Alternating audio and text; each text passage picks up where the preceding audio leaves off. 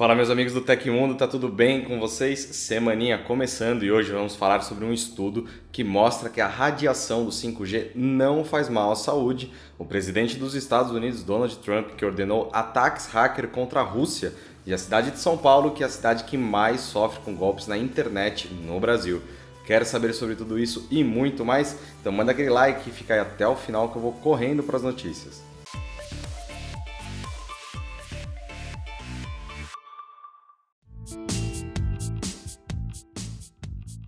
A radiação da tecnologia 5G não seria capaz de causar danos significativos à saúde humana, segundo um recente estudo realizado nos Estados Unidos. Para obter este resultado, os pesquisadores expuseram embriões de peixe-zebra à radiação por dois dias. Esse organismo do peixe-zebra, além de ter processos de desenvolvimento semelhantes aos dos seres humanos, também tem características genômicas próximas. Por essa razão, os resultados deste estudo podem ser aplicados aos seres humanos. Na pesquisa, os cientistas expuseram o peixe-zebra embrionário por dois dias à radiação de 3,5 GHz, frequência normalmente utilizada por telefones celulares compatíveis com 5G.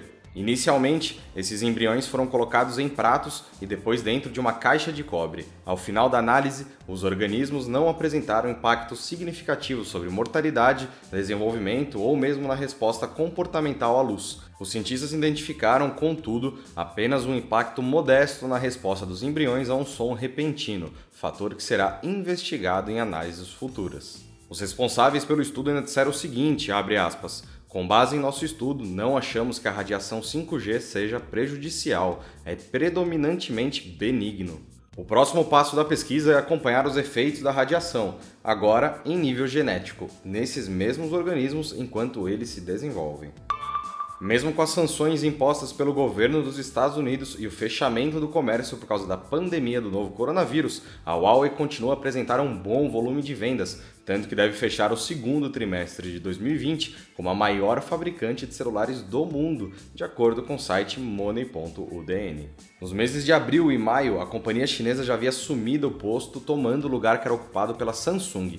A Apple foi a terceira colocada e a tendência é de manutenção dessa posição também em junho, encerrando o trimestre na dianteira. Segundo a publicação, tanto a Huawei quanto a rival sul-coreana devem sofrer um declínio nas vendas nos números acumulados ao longo dos meses de abril, maio e junho, assim como todas as demais fabricantes. Porém, a Samsung provavelmente será a mais prejudicada, apresentando uma redução de cerca de 30%. Outro fator que deve pesar a favor da gigante chinesa é que a economia da China começou a se recuperar da crise provocada pela pandemia antes dos Estados Unidos e da Europa. O presidente dos Estados Unidos, Donald Trump, confirmou pela primeira vez que o país realizou um cyberataque em 2018 contra uma organização situada na Rússia que tentava interferir nas eleições norte-americanas. A informação veio do próprio político em uma entrevista concedida ao jornal The Washington Post. O cyberataque era tido apenas como uma suposição desde fevereiro de 2019, quando o próprio jornal fez a denúncia original. O alvo foi o Internet Research Agency, o IRA, uma fazenda de trolls que tinha como objetivo encher as redes sociais de memes, desinformação e postagens patrocinadas de cunho político para tentar fortalecer a imagem de certos candidatos e prejudicar outros durante as eleições de meio de mandato que envolvem os cargos para o Congresso. Na entrevista, Trump indicou que era correto afirmar que ele mesmo ordenou o ataque, que tinha como objetivo paralisar as atividades dos robôs e cortar a conexão dos equipamentos. Na época da reportagem original, um porta-voz da Agência de Segurança Nacional apenas comentou que o governo não discute planejamento e operações no cyberespaço. O mensageiro chinês WeChat pode ser o próximo grande alvo político dos Estados Unidos depois do popular TikTok. Quem confirmou as medidas foi o assessor comercial da Casa Branca, Peter Navarro, durante uma entrevista a um programa da Fox Business. Segundo Navarro, tanto o serviço quanto o TikTok são as maiores formas de censura da China continental e que a população norte-americana deve esperar ações incisivas em relação a ambas as plataformas. De acordo com informações da semana anterior, os Estados Unidos estudam proibir o funcionamento da rede social. O WeChat é uma das maiores plataformas de comunicação da China. Criado pela gigante chinesa Tencent, ele funciona não apenas como mensageiro, mas também como um ecossistema completo, que inclui rede social e até plataforma de pagamento. A cada 100 compras fraudulentas na internet no Brasil, 35 são feitas em São Paulo. Esta é uma das conclusões do Censo da Fraude 2020, elaborado pela Conduto. A partir da análise da conduto de mais de 175 milhões de pedidos que passaram pelos sistemas da empresa entre 1 de janeiro e 31 de dezembro do ano passado. Para apontar quais são os estados e regiões com mais e menos pedidos fraudulentos, a conduto considerou o Fraud Share, que leva em conta a representatividade de cada unidade federativa dentro do cenário da fraude em pagamentos digitais em todo o Brasil.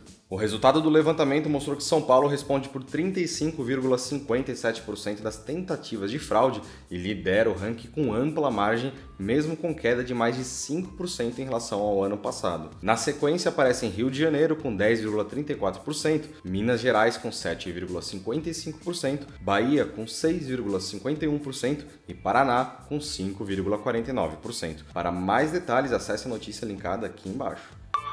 Aconteceu na história da tecnologia. Em 12 de julho de 1990, a Nintendo lançou o game Final Fantasy para seu console NES na América do Norte. Um dos jogos de RPG de maior sucesso para o NES, o Final Fantasy ajudou a popularizar o gênero e começou a gerar uma das franquias de RPG mais conhecidas da história. Ironicamente, o criador do jogo, Hironobu Sakuguchi, pensou que o jogo seria o último, daí a final em Final Fantasy. Se o jogo não tivesse vendido bem, ele teria parado de fazer jogos e voltado para a faculdade. Bom, nós sabemos o final dessa história. E essas foram as notícias do Hoje no Tecmundo da segunda-feira. O programa vai ao ar de segunda a sexta, sempre no fim do dia. Os links e tempos de todas as notícias que a gente deu aqui estão no comentário fixado no YouTube e na descrição do episódio nas plataformas de áudio.